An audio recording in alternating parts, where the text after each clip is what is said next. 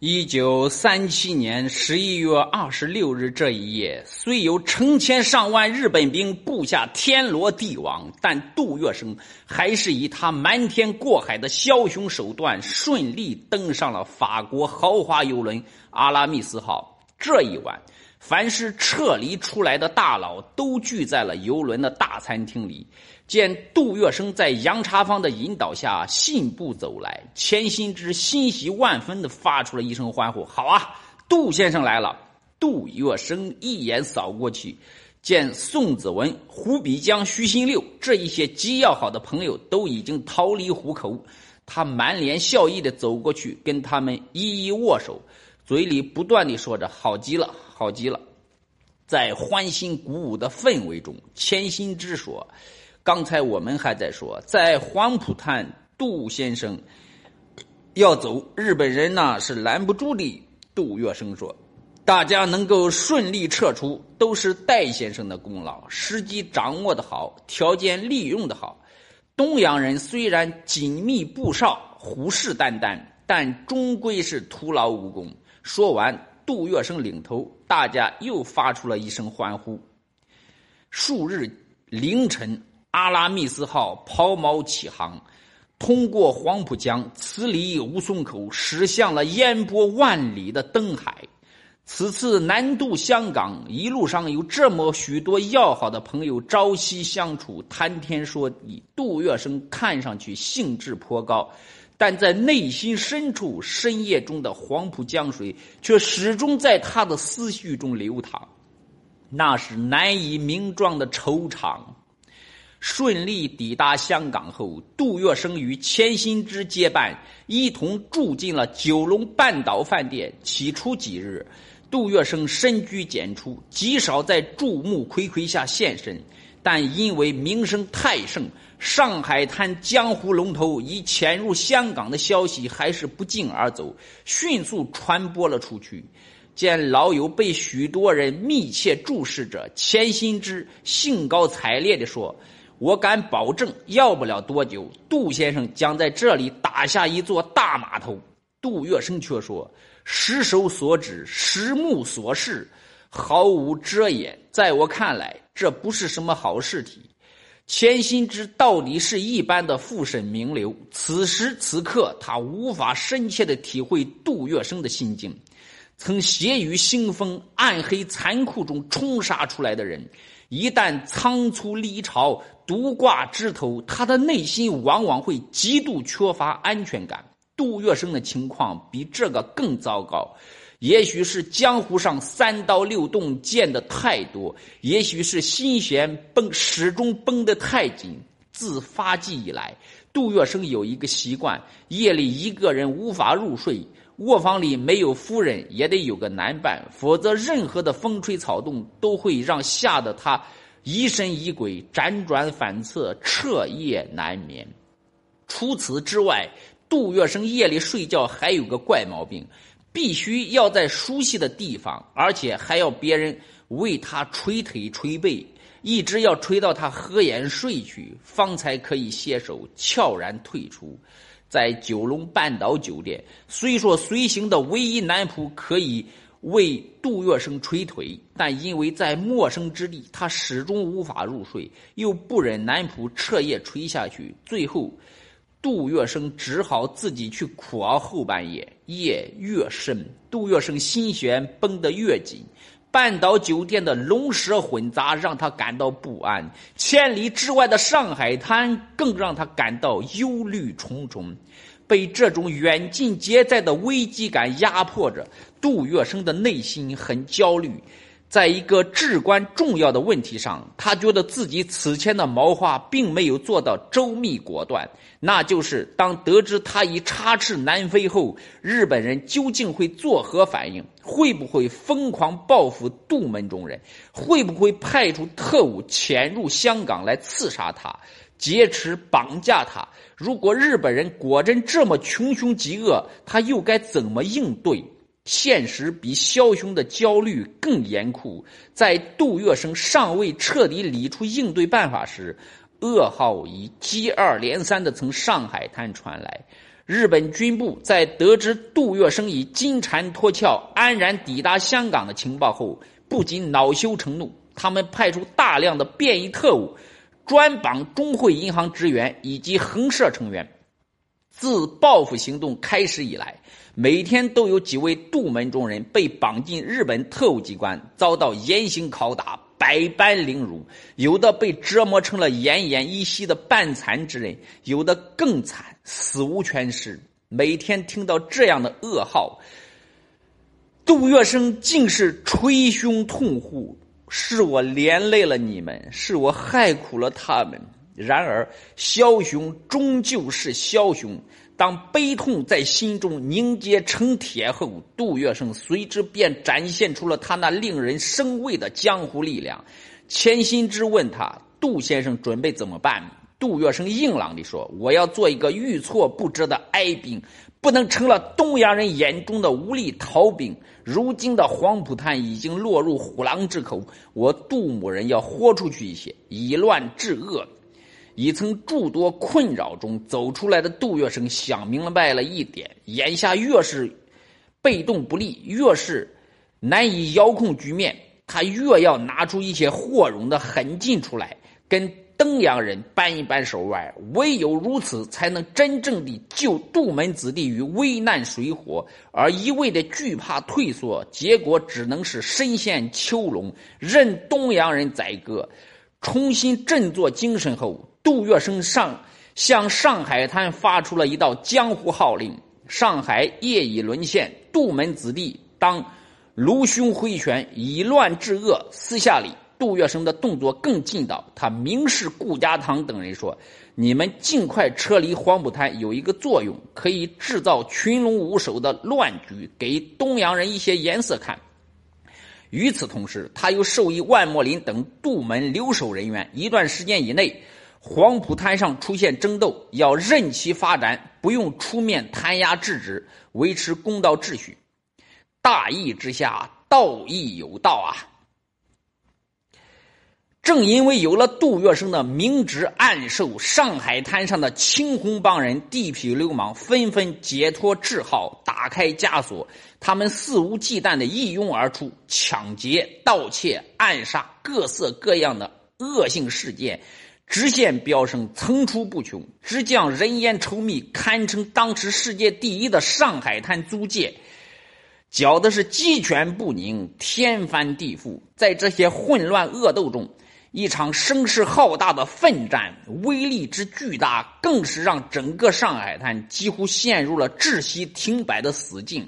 那年月，没有化粪池，上海滩居民的排泄物全靠挑着黄金之摊子的粪夫。按时按点，挨家挨户的前去清除，稍有拖延，便会粪满为患，天下大乱。这些粪夫的营生虽然又脏又臭，却是收入相当可观。他们做的是不要本钱的买卖，而且是两面进账，家家户户每月要付他们一个数目。粪车拉到乡下，又能当做肥料卖给农家，因此。这一个又臭又脏的营生，实为挑着黄金枝的热门生意。自上海开埠以来，各方狠硬角色为当号令全体粪夫的粪头脑，不知经过了多少轮的械斗厮杀。而一旦脱颖而出，成为租界的粪头脑，往往又会迅速串生成上海滩的巨富，不容小觑的一方江湖势力。杜月笙南渡香港时，法租界的粪头脑，乃是一，乃是一对大名鼎鼎的白象人夫妇。男的叫范开泰，是个老江湖；女的名声更响，乃是上海滩上天下第一号女白象人史金秀。江湖人称范家大母妈。范家之所以能掌控粪帮，多年无人敢来挑战，靠的是杜月笙的鼎力支持。这一切只因为史金秀跟杜月笙的关系非比寻常。有江湖传言，范家大母妈是杜月笙落魄时的大恩人。杜月笙支持范家是滴水之恩，涌泉相报。如今杜月笙已走，杜门又放出话来：上海沦陷，已无需再讲昔日的江湖规矩。于是，一帮大力人士便趁机而起，调兵遣将，与范家掌控的粪帮展开了一场争夺黄金之的大混战。一方面，他们强力阻止范家粪夫进入租界；另一面，他们又派出打手四处殴打范家粪夫。范家粪帮遭受挑战，自然不甘示弱。于是，一连多日，上海滩租界弄堂里是粪勺子、扁担对着斧斧头砍刀，打的是毫不热闹。范家难占上风。连忙奔到杜公馆求援。这时，万墨林带杜月笙说了一句话：“黄浦滩正需要这样一场奋战。”范家明白其中的意思后，索性的放开手脚，大战开来，再不让粪夫上门清粪。如此三五天一击，全租界顿时陷入了恶臭弥漫、令人作呕的窒息的难熬境地。这时候，上海滩人人都在抱怨、怀念杜月笙。杜先生不走，哪会有这种事体呀？到了这个地步，不光租界，日本人也深切领教了杜月笙的江湖威力。只需闲话一句，此人瞬间能让上海滩陷入瘫痪。这让日本人不禁想起了两三年前杜月笙应教版时说的那句话。东洋兵只要开进租界，利用租界打中国人，我杜月笙要在两个钟头以内将租界全部毁灭。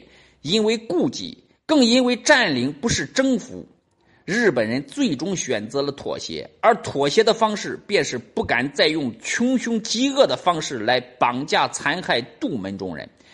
得知了这个情况，杜月笙终于长舒了一口气。钱新之赞叹杜月笙的江湖威力，连说实在没想到事态竟然会这样演变。杜月笙平和中带着一些沧桑说：“只要有一些祸容，江湖不可欺，你我不可欺。”千里之外，与日本人经过这一轮短暂而激烈的较量后，杜月笙终于从背井离乡的困扰中彻底走了出来。昔日的江湖风采又回了，昔日的江湖风采又回来了。他对钱新之说：“晃荡几天，眼下我已经站稳了。”杜月笙这一句话是有潜台词的，他要在异于香港。再铸一座江湖大潮，重打一片天下出来。立定此等雄心壮志后，千里招将成了杜月笙首先要做的事。不管从当下还是事后看，此时的杜月笙都是很有章法、颇有远见的。小八股的核心顾家堂、芮庆荣、叶超山火速赶来了，这是拱卫杜月笙江湖大床可过命的心腹力量，争议颇大。医生在骗，但手段绝伦，且跟北洋要人交情很深的吴家元被特别点名召唤来了。这是杜月笙即将刺向沦陷区的一柄利剑。跟香港洪门渊源极深的张子莲被特意邀请来了。这是杜月笙在香港拜码头打通青帮洪门、强龙地头蛇互通生息的关键桥梁。期间，有一事在当年的香港流传甚广。洪门中空前绝后的开过双山，号称双山头大爷的杨庆山，其左右手刘连可，实在香港写了一部帮会三百年革命史，请杜月笙题字。杜月笙请好友杨千里代笔题词后，力增港币五千元，要刘连可印行十万册。此事之所以广为流传，皆是因为那时的杜月笙欠债三百万之巨，经济十分拮据，但对洪门兄弟却一掷千金，据称交好。说到经济拮据、囊中羞涩，少有人能像杜月笙这样不仅乐观，而且还能在乐观中立下大志。这一切都是因为他真切的相信他对张啸林说过的那句话。对于钱财，我始终抱定一个主张：钱财用得完，交情吃不完。所以，别人存钱，我存交情。存钱再多，不过是金山银海；交情用起来，好比是天地难量。就在杜月笙意欲有所为时，此话果真应验了。民国二十七年元月二十日，驻日大使许世英奉诏下期回国。他绕道香港，特别与杜月笙见了面。徐世英告诉杜月笙：“我即日赴汉口，大战一起，赈济工作千头万绪。今后我想专任赈济委员会工作，普救百姓余生的天下灾黎。”杜先生，我很希望你能出来帮我。听到这话，杜月笙十分爽快地说：“这有什么问题？还需要劳烦敬老郑重其事地提出来？”徐世英说：“不，这一次我必须郑重其事地提出来。我所谓的帮忙，是要你到赈济委员会来，实际担任一个名义，担任一份工作。”听到这话，杜月笙有些惊愕，他急忙问。敬老，你是要挑我做官？杜月笙知道许世英了解他有绝不做官的原则，他那句心声：“你们不要看许多大好佬们都跟我称兄道弟，要好的很，就此以为我想做官是很容易的事体。殊不知，他们是在拿我当做夜壶，用后用完之后啊，就要火速的藏藏到床底下去。”不是彻底失忆后才说出来，而是老早就有了这份自知之明，心酸体会。许世英解释说：“我之所以这么想，一是因为这是大义之事，二是赈济工作带有慈善性质，在赈济委员会办事也未必就能算是做官。”杜月笙将这种说法听了进去，最终欣然从命。于是他便有了抗战期间最知名的一个官职头衔——赈济委员会常务委员兼港澳救济区特派委员。然而，杜月笙当时也未曾想到，徐世英此举是为帮他铺垫台阶。直到戴笠不久之后来到了香港，他才明白。见到杜月笙，戴笠直接送上了一份大礼。他对杜月笙说：“杜先生现在已是赈济委员会常务委员兼港澳救济区特派委员，沦陷区内的知名人士，必须争取免为敌为利用。既要争取第一，非钱不可。这项经费不能由杜先生私人独付，因此我为杜先生争取了一项经费。”国民政府将按月拨款五十万元，交由杜先生支持其事。每月五十万，干的又是大义救人之事。对杜月笙而言，戴笠此举何止是雪中送炭，简直就是让他满血复活、阵仗全开。